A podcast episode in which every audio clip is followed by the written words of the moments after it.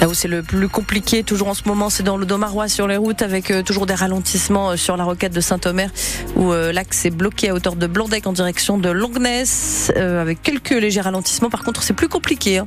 Sur la D211, entre Blandec et Aline, comptez au moins 20 minutes de bouchon et la Grand Rue à Terouane est toujours La météo, Odile Sonnellard, le temps va se gâter cet après-midi. Ah oui, après les éclaircies de la matinée, le ciel va se couvrir dans les prochaines heures avec des déjà les premières averses dans certains secteurs, des pluies qui vont se généraliser en fin de journée et des températures qui, elles, ne changent pas de 9 à 11 degrés pour les maximales. Les ministres au chevet des sinistrés ce matin dans le Domarois. Christophe Béchu, le ministre de la Transition écologique, et Olivier Véran, le porte-parole du gouvernement, se sont rendus d'abord à Arc ce matin, avant d'aller à Terouane pour rencontrer des habitants dans l'Audomarois, les bassins sous l'eau suite au, débordement de l'A. Ce matin, Olivier Véran a assuré que l'État sera, présent dans la durée pour réparer les dégâts de ces inondations. La préfecture faisait état hier soir de 1300 habitations touchées, alors que là reste ce stade en vigilance rouge. Six autres cours d'eau sont en vigilance orange. La vigilance est repassée au jaune pour la Liane et la Lave Clarence. Une situation à l'heure qu'il est toujours très délicate, principalement dans l'eau d'Omarois, où l'on redoute que le niveau de l'eau remonte dans les prochaines heures.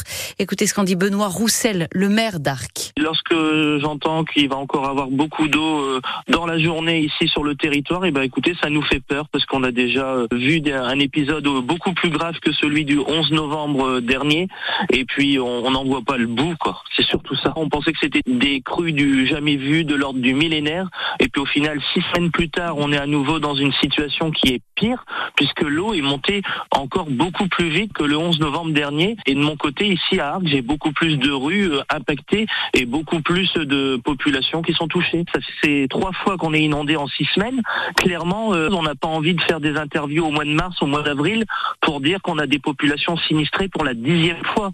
Donc oui, il faut agir il nous faut aussi des moyens matériels qui restent en place dans le Pas-de-Calais. Il faut qu'on puisse absorber les pluies qui vont arriver dans les prochains mois où forcément euh, il y a du mauvais temps et on reçoit quand même beaucoup de pluie. Le maire d'Arc, Benoît Roussel, interrogé par Pascal Thiebold, interview retrouvée en longueur sur le site internet de France Bleu Nord. La Chambre des métiers de l'artisanat des Hauts-de-France rappelle qu'elle a mis en place des dispositifs d'aide qui peuvent aller jusqu'à 1500 euros par artisan. La CMA les engage donc à se faire connaître, mais elle fait part aussi de son inquiétude sur le fait que ces mesures resteront insuffisantes. Elle appelle donc à une mobilisation, je cite, accrue des autorités et des institutions compétentes. Près de 4700 étrangers délinquants ont été expulsés de France en 2023. C'est un chiffre en hausse de 30% par rapport à 2022. L'annonce a été faite ce matin par le ministère de l'Intérieur, deux semaines après l'adoption houleuse de la loi immigration pour faciliter les éloignements. Des chiffres publiés le jour même où la Cour des comptes rend de son côté un rapport sur la politique de lutte contre l'immigration irrégulière, rapport dans lequel elle juge qu'il n'y a pas assez de moyens humains et elle pointe aussi, je cite, une instabilité normative avec plus de 130 modifications de la loi en seulement une dizaine d'années. Le groupe Carrefour suspend à partir d'aujourd'hui la vente des marques du groupe PepsiCo pour protester contre la hausse des prix réclamés par l'industriel. Ne seront donc plus vendus dans les rayons des magasins Carrefour. Les produits des marques Pepsi, Lipton, Lipton 7-Up, Lay's, Doritos ou encore Quaker. L'enseigne va poser des affichettes pour informer les consommateurs de sa décision.